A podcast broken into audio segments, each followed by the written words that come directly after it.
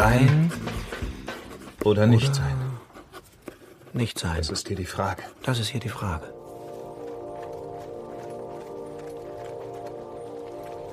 Deutschland vor 400 Jahren, um das Jahr 1600, ist eine seltsam vertraute und zugleich unglaublich fremde Welt.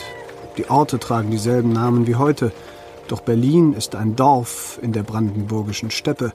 Der Deutsche Reichstag hält endlose Sitzungen im fernen Regensburg ab und der Herrscher des uralten heiligen römischen Reiches deutscher Nation, ein Habsburger Kaiser, residiert außerhalb des eigentlichen Reichsgebietes in Prag. Wer war Oscar Wilde? Gott allein weiß das. Auf jeden Fall wird aus mir kein verknöcherter Professor in Oxford. Ich werde ein Dichter oder Schriftsteller oder Dramatiker. Und irgendwie, da bin ich mir sicher, werde ich berühmt werden. Und wenn schon nicht berühmt, dann wenigstens berüchtigt. Oder ich, hm, ich kann mich natürlich auch sofort zur Ruhe setzen und gar nichts machen. Das alles liegt auf den Knien der Götter. Was sein wird, das wird sein. Am 18. Oktober 1819 geht eine Gruppe umstürzlerisch dreinblickender Männer auf den Rheinberg bei Bonn. Sie zünden ein Feuer an. Eine Rede wird gehalten und es wird viel hoch, hoch gerufen. Heine ist dabei und steht einen Monat später vor einem akademischen Gericht. Studiosus Heine, wie oft haben Sie hochgerufen? Ich erinnere mich an zwei. Das erste galt dem verstorbenen Blücher und das zweite, wenn ich nicht irre, der deutschen Freiheit.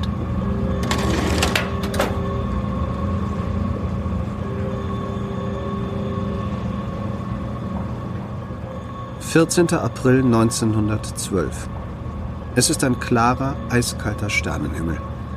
Im Mastkorb der Titanic, dem größten Schiff der Welt, 30 Meter über dem Meer, sitzen die beiden Matrosen Frederick Fleet und Reginald Lee. Sie starren auf das Meer in Richtung Westen. Im Dezember 1941 bombardieren die Japaner den amerikanischen Hafen Pearl Harbor. Die USA greifen daraufhin aktiv in den Zweiten Weltkrieg ein. Marlene beweist Tag für Tag, auf welcher Seite sie im Krieg zwischen Amerika und Deutschland steht. Sie ist jetzt die Hauptattraktion von amerikanischen Shows, in denen für Kriegsanleihen geworben wird. In 20 Monaten, von Januar 1942 bis September 1943, tourt Marlene durch die Vereinigten Staaten und bringt dem Schatzministerium mehr Geld ein als jeder andere Showstar. Hello Boys, ich bin heute Abend wahrscheinlich das einzige Girl auf der Welt, das ein Date mit 18.000 Männern hat. Zum ersten Mal in meinem Leben bin ich die ganze Nacht wach geblieben und 30 Meilen gefahren, nur um pünktlich zu einem Date zu kommen. Aber dann wiederum ist es auch das erste Mal, dass ich 18.000 Männer an einem Ort hatte. Sophie und Hans Scholl haben es eilig. Hastig verteilen sie im Universitätsgebäude die mitgebrachten Flugblätter auf Treppen, Fensterbänken und Mauervorsprüngen, bis auf einen kleinen Rest. Noch dauern die Vorlesungen an. Der riesige Lichthof ist menschenleer. Die beiden rennen zum Ausgang, entscheiden sich dann, auch die restlichen Flugblätter zu verteilen, stürmen erneut die Treppen hinauf und werfen die Blätter in den Lichthof.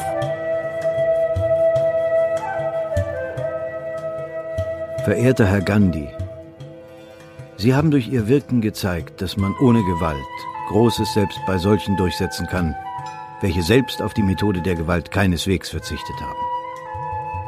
Wir dürfen hoffen, dass Ihr Beispiel über die Grenzen Ihres Landes hinauswirken und dazu beitragen wird, dass an die Stelle kriegerischer Konflikte Entscheidungen einer internationalen Instanz treten, deren Durchführung von allen garantiert wird. Mit dem Ausdruck aufrichtiger Bewunderung. Ihr Albert Einstein.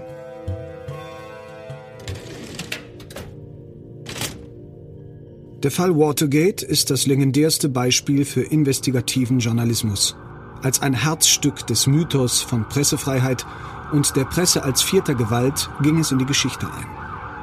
Die Washington Post und die Journalisten Carl Bernstein und Bob Woodward deckten den größten Politskandal der amerikanischen Geschichte auf, der zum ersten und bis heute einzigen Rücktritt eines Präsidenten führte.